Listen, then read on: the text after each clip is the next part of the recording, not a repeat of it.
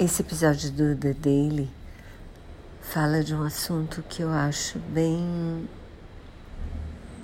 interessante e mega controverso: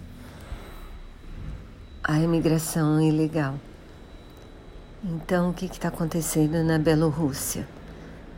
Ah, o presidente de lá, que na verdade é um baita de um ditador, ele está sofrendo um monte de sanções na Europa e aí o que, que ele resolveu? Facilitar a vinda de imigrantes do Oriente Médio, então Iraque, Síria e tal, Afeganistão, facilitando os voos para a Bielorrússia e depois tipo abrindo as fronteiras dele desses imigrantes para a Polônia.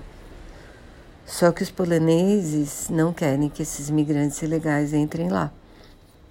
E tá está começando a esfriar, então tem uma situação humanitária horrível desses imigrantes tentando passar para a Europa, para a Polônia, os poloneses recusando a entrada deles. E, e aí o que aconteceu foi que a Merkel ligou para o presidente da Bielorrússia e não se sabe exatamente de que jeito que ela conseguiu, mas ele prometeu voltar a respeitar as fronteiras entre a Bielorrússia e a Polônia, repatriar alguns desses imigrantes. E o que vai acontecer com os outros não se sabe, né? Se alguns vão conseguir entrar na Europa, se todos vão ter de voltar, se alguns vão ficar na Bielorrússia. E eu acho essa situação da imigração bem difícil mesmo, né? Porque é isso, não, os imigrantes sabem que eles estão lá ilegalmente, mas eles acham que o risco-benefício vale.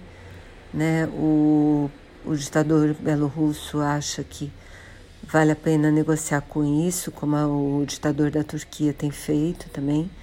Né? Ele faz nos campos, ele mantém na Turquia refugiados, é, pessoas que gostariam de ir para a Europa, ele mantém essas pessoas na Turquia certamente tem uma troca aí, regalias e tal, para manter a Europa livre, entre aspas, de imigrantes ilegais.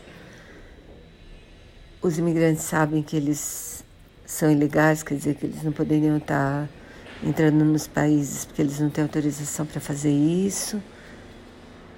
É uma situação em que tem muita hipocrisia e muita tristeza, muito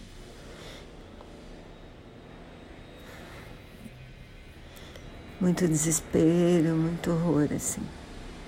O podcast, o episódio foi interessante, assim.